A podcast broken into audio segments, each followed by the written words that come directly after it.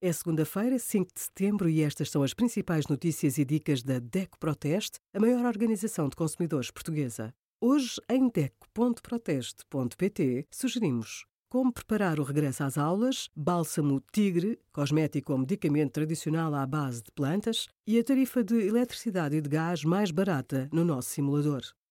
Portugal vai continuar em situação de alerta até 30 de setembro, mas o uso de máscara deixou de ser obrigatório nos transportes públicos e nas farmácias. No regresso às aulas, também não é obrigatório o uso de máscara nos transportes escolares, nas escolas, ATLs e outros estabelecimentos de ensino. Esta alteração poderá ser transitória caso no início do outono seja necessária uma nova revisão das regras. O fim do uso da máscara aplica-se também ao local de trabalho e não há qualquer recomendação de teletrabalho nem de medição da temperatura corporal a trabalhadores para entrarem na empresa.